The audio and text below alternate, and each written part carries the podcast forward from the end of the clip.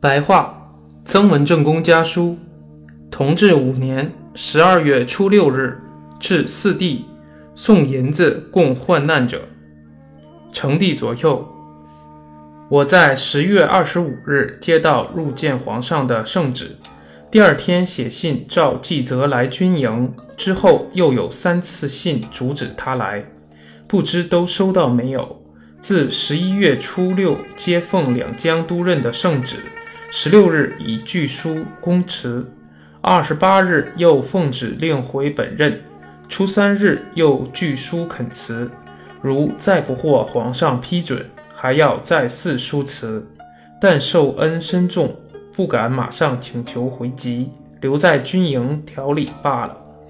我从此不再做官，同乡京官，今年冬天的寒炭费还要照常放送。昨天令李柱汉回湖南，送罗家二百两，李家二百两，刘家一百两。他们过去曾经与我共过患难的。前继弟弟处的一千两为数很少，自有两江总督以来，还没有这样薄待胞弟的。然而处在乱世，钱越多而患越大，兄长家和弟弟总不易多存现钱。现前一年足敷一年的用度，便是天下的大富翁，人间的大福星。家里要得兴旺，全靠出贤子弟。如果子弟不贤不才，虽然多积银钱、积谷、积产、积书、积衣，都是空的。子弟的贤与不贤，六分出于天生，四分由于家教。我家世代都有明德明训。唯有新刚公的教训，尤其应该谨守牢记。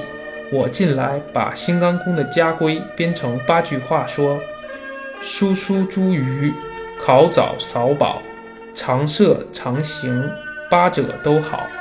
地命依礼，僧屋祈祷，留客久住，六者俱恼。因新刚公对于帝师、算命先生、郎中、和尚。巫师等五种人一进门就恼火，就是亲友、远客住久了也恼火。这个八好六恼，我有世代遵守，永为有训。子孙虽然愚笨，也一定能使他们就范。